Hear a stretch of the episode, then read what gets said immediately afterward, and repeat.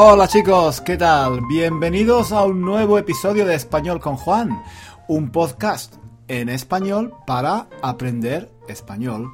¿Qué tal la semana? ¿Bien? Eh, yo estoy. Yo estoy pasando mucho frío. Lleva. Lleva nevando cuatro o cinco días. No sé. No sé dónde tú vives, pero aquí. Aquí donde vivo yo, en Londres, hace un frío que pela. Eh, seguramente, seguramente no habréis, no habréis oído nunca esta expresión. Hace un frío que pela. Eh, yo, yo, es que veréis, yo, yo crecí en España en una familia donde había muchas mujeres. Yo crecí sobre todo con mujeres, pero con mujeres mayores. Yo de, de pequeño vivía con mi abuela y con mis tías las hermanas eh, solteras, las hermanas solteras de mi madre. Yo tenía tres tías, tres tías solteras. Ninguna, ninguna se había casado. Eran hermanas de mi madre. Pero eran mucho más mayores que mi madre. Mi madre era la más pequeña, la más joven. Total, que yo me crié, crecí rodeado de mujeres, pero sobre todo de mujeres mayores. Y, no sé, no sé ahora, pero eh, la gente, la gente mayor de antes, la gente mayor de cuando yo era chico, cuando yo era pequeño, cuando yo era un niño, pues mm, la gente mayor, digo, solía solía decir muchos refranes, muchas frases hechas para todo. Hoy, hoy no es tan frecuente, creo. Hay expresiones hechas y refranes, claro, pero yo creo que gracias a mis tías conozco un montón de refranes antiguos y, de frases hechas que, que ya no se usan tanto. La gente los conoce, sí, pero no, no los usan normalmente. Bueno, eh, la gente más joven es posible, es posible que ni siquiera los conozca, pero no sé. Pero yo, yo los uso y, me salen de forma natural, porque, porque son los dichos, las frases hechas que solían decir mis tías, mi abuela, mi madre. Y esta, esta es una de ellas. Hace un frío que pela se usa, pues claro, cuando, cuando hace mucho frío. Eh, pues esta semana, como decía, ha hecho, bueno, ha hecho no, hace, porque todavía hace mucho frío. Casi no he salido a la calle, la verdad, porque todas las calles están llenas de nieve eh, y es muy difícil eh, caminar. hace, hace unos años salí salí a caminar cuando había nieve por la calle y me caí. me caí al suelo tres veces. No una vez, sino tres veces.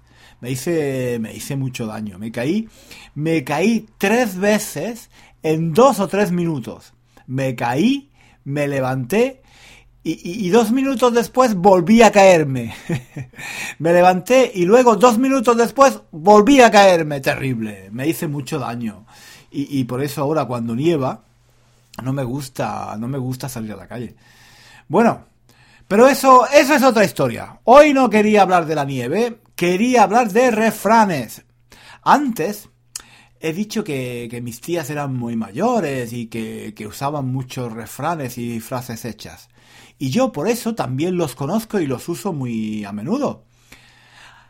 Hay que distinguir, hay que diferenciar entre los refranes y los dichos. No es lo mismo. Decir que hace un frío que pela no es un refrán, sino un dicho. El refrán es algo diferente. El refrán tiene un mensaje, una enseñanza. El refrán intenta enseñarnos algo. Por ejemplo, un refrán es a quien madruga, Dios le ayuda. O también, por ejemplo, más vale pájaro en mano que ciento volando. He notado, me he dado cuenta, de que a los estudiantes de español suelen gustarle mucho los dichos y, los refranes en español. Bueno, en general, cuando, cuando se estudian otras lenguas, a los estudiantes suelen gustarle mucho los refranes, los dichos, las frases hechas. Supongo que es normal, porque mm, parece que si usas refranes o frases hechas es como es como si usaras un español más real, ¿no? Más auténtico, más de la calle. Quizás por eso los refranes gustan tanto. Aparte de eso, claro, los refranes son interesantes.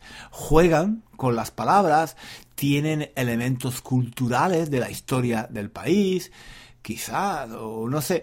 Bueno, el, caso es que el caso es que me he dado cuenta de que a los estudiantes de, español les gustan mucho eh, los refranes y, las frases hechas. De hecho, de hecho, si os fijáis, os daréis cuenta vosotros también de que en Internet, en Facebook, en YouTube, en fin, en todas las redes sociales hay grupos, páginas de profesores de español, cursos de idiomas, en fin, un montón de gente de materiales que explican estos dichos y estos refranes, porque ellos, los que hacen estos cursos, los que mantienen estas páginas, los que hacen estos vídeos en YouTube, esta gente también se ha dado cuenta de que ese tipo de contenido vende. Es decir, si os fijáis, vais a ver o vais a escuchar un montón de gente en Internet que dice, ¿sabéis qué significa la expresión a la cama no te irás? sin saber una cosa más, por ejemplo. O ¿sabéis qué quiere decir en boca cerrada no entran moscas? Los profesores de español de Internet se han dado cuenta de que a los estudiantes les encantan este tipo de expresiones. Y bueno, pues nada, se han puesto a hacer un montón de vídeos, podcasts, artículos, etcétera, explicando qué significan, cómo se usan, qué quieren decir. Y bueno, no está mal. Yo no tengo nada en contra de esto. Pero sí, sí que me gustaría aclarar algo. No se puede no se puede hablar español simplemente usando refranes y frases hechas. Mm, me he dado cuenta, he visto, que algunos estudiantes usan un montón de estas frases hechas. Quizás usan dos o tres frases hechas o dichos en la misma frase. Eso es demasiado. El problema de los dichos y los refranes es que hay que saber usarlos muy bien. Hay que elegir el momento adecuado para decirlos.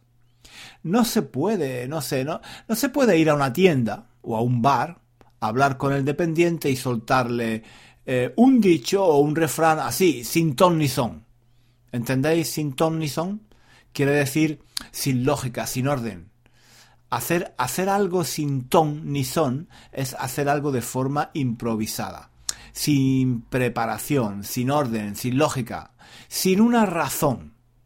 los refranes y, los dichos pueden ser muy bonitos y, pueden eh, enriquecer mucho eh, el lenguaje.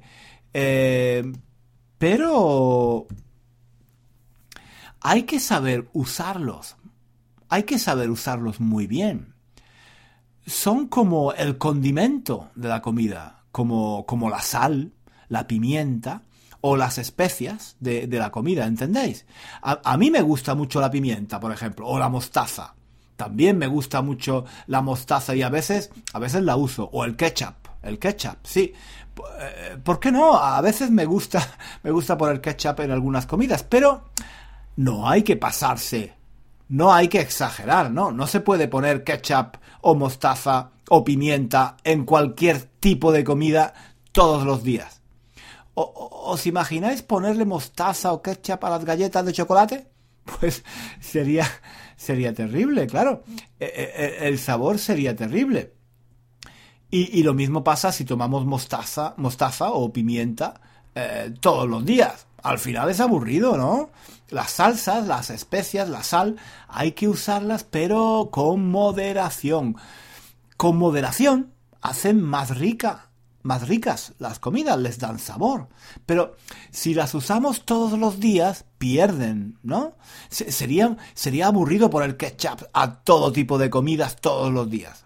Pues bueno, lo mismo pasa con los dichos y con los refranes. Hay que usarlos para enriquecer, el lenguaje, para, dar sabor, para dar sabor al idioma, para darle, sabor a, las frases que decimos. Pero cuidado, hay que usarlas bien. No, se pueden usar no se pueden usar en demasía, no se puede, no se puede abusar, no se pueden usar a todas horas, en cualquier contexto, con cualquier persona, en cualquier situación, a todas horas. Eso aburre y suena artificial, cansa, aburre, no, no, no, no suena natural. ¿Entendéis? Entonces, sí, frases hechas, refranes, eh, dichos, sí, hay que, hay que conocerlos, hay que usarlos, al menos los más populares, los que se usan con más frecuencia, pero hay que saber usarlos bien, de forma natural, que no suene artificial.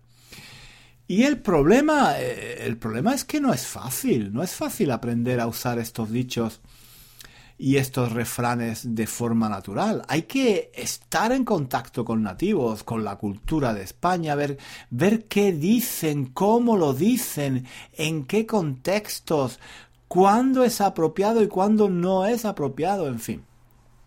Yo recomendaría usar frases hechas y dichos de forma moderada, de vez en cuando, usar sobre todo aquellos que se conocen bien, que, que, se saben usar bien, que se han aprendido en contexto, pero sin exagerar.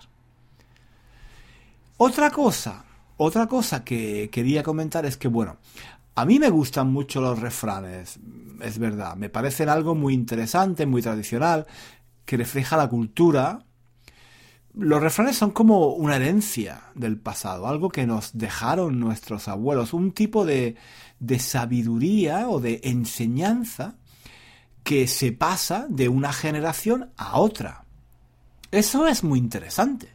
Pero, por otro lado, la verdad es que no todos los refranes son positivos. No todos los refranes transmiten un mensaje positivo o digno de mantener. Es decir, hay refranes que, bueno, son interesantes, que transmiten un mensaje con el que podemos estar todos o casi todos de acuerdo. Por ejemplo, qué sé yo, em, por ejemplo, del dicho al hecho hay un trecho, que quiere decir que es fácil hacer una promesa, decir que se, que se va a hacer algo, pero es difícil hacerlo, es difícil cumplir lo que se ha prometido hacer. En fin, ese puede ser un refrán aceptable, que transmite un mensaje realista, ¿no? Un mensaje que, con el que todos nos podemos identificar. Algo similar ocurre con, por ejemplo, a caballo regalado no le mires el diente. Es decir, que cuando te hacen un regalo o cuando consigues algo sin esfuerzo, no hay que ponerse a mirar los defectos o los problemas del regalo. En fin, hay muchos refranes que, que se pueden usar a menudo y que son realmente positivos o que nos pueden servir para mandar un mensaje, para expresar una idea, una enseñanza. Estoy pensando, estoy pensando en otro refrán que me gusta mucho que los árboles no te impidan ver el bosque. Es decir, que los detalles de algo no te impidan ver el conjunto general. No, no, sé si me explico. Me gusta, me gusta mucho este refrán. A veces, a veces nos ponemos a discutir sobre algún problema pequeño, sobre algo que no tiene mucha importancia, y olvidamos el conjunto. Olvidamos el contexto general. No sé. Por ejemplo, alguien que estudia español se puede poner triste porque no recuerda una palabra o, o ha hecho algún error con el subjuntivo. Y, y, se preocupa tanto por este error, se obsesiona, se enfada consigo mismo por, por el error que ha cometido, que se olvida de que en realidad su español es bastante bueno, en general, que, que se puede comunicar con otros, que puede viajar a España y entender a la gente en general. Eh, en fin, se pone a ver los detalles y se olvida del cuadro general. Se pone a ver los árboles y se olvida del bosque. Total, que, que muchos refranes están muy bien.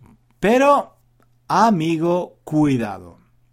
Hay refranes que, bueno, transmiten ideas que no son nada positivas. Por ejemplo, hay un refrán que a mí no me gusta nada. Es un refrán muy antiguo que he escuchado muchas veces, pero que yo no soporto. Me parece terrible. Dice, piensa mal y acertarás. ¿Entendéis? Piensa mal y acertarás. Es decir, cuando no estás seguro de algo, por ejemplo, no estás seguro de si alguien ha hecho algo mal, si alguien ha hecho algo equivocado, si alguien es culpable de algo, el refrán dice, piensa mal y acertarás. Es decir, el mensaje, el mensaje es, tienes que pensar mal. Tienes que pensar que la persona es culpable. Siempre. La gente es culpable, por definición, sin duda. Si dudas de, de los motivos de alguien para hacer algo, te equivocas. Si crees que la intención de alguien es buena, te equivocas. Piensa mal tienes que pensar mal de esa persona. Tienes que pensar que lo que ha hecho lo ha hecho a propósito, con la intención de hacerlo mal. No sé, no sé si me explico, pero, pero es un refrán terrible porque dar por sentado, dar por sentado que la gente se comporta siempre de forma negativa, que nadie tiene buenas intenciones, que, todo el mundo es un ladrón, o un estafador, o un mentiroso. E, e, e, es un refrán terrible, que, bueno, no, no, me gusta nada. Otro refrán, otro refrán que tampoco me gusta es en boca cerrada no entran moscas. Quiere decir que si, que si alguien abre la boca, pueden entrar moscas. Es decir, si, si hablas, si dices algo, puedes tener problemas. Es mejor, por tanto, no decir nada, estar callado, para así no, no equivocarse. Este refrán también me parece terrible, ¿no?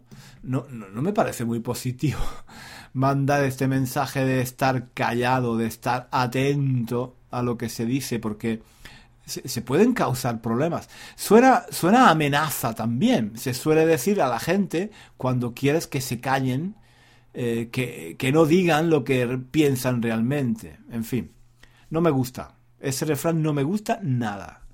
Pero bueno, como, como decía antes, hay refranes muy bonitos y muy interesantes que transmiten enseñanzas del pasado, solo que hay que saber usarlos. Hay que saber usarlos en el momento adecuado, en el contexto adecuado, con la gente adecuada.